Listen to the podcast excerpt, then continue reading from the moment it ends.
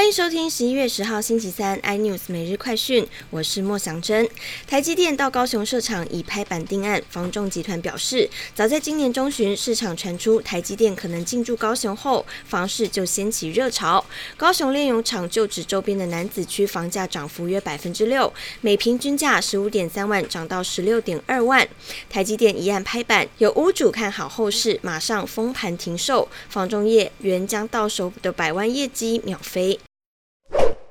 美国总统拜登和中国领导人习近平预定下周举行线上高峰会，但在同一时间，拜登也确定将继续延长川普时代的禁令，禁止美国人投资由中国军方拥有或控制的中国企业。华府鹰派人士赞许拜登延长这项政策，但也对美国政府自六月修订名单以来没有新增其他中企感到不满。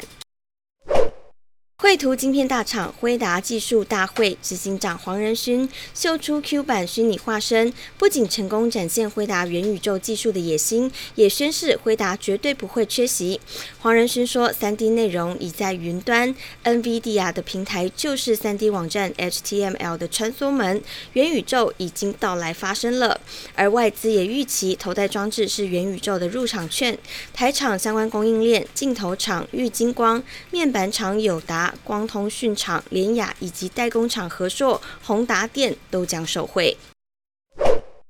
虚拟货币无疑是近年最受瞩目及争议的金融产品之一。除了全球首富马斯克毫不掩饰、大方表达对虚拟货币的热情外，苹果执行长库克也坦诚，出于自己对于这项新产品的兴趣，手中也持有虚拟货币。但他强调，对虚拟货币的看法完全出自于个人观点，既不会开放用虚拟货币购买苹果产品，也不会用公司的资金去投资。更多新闻内容，请锁定有线电视四八八八 MOD 五零四三立财经台 iNews，或上 YouTube 搜寻三立 iNews。感谢台湾最大 Podcast 公司声浪技术支持。您也可以在 Google、Apple、Spotify、KKBox 收听最新 iNews 每日快讯。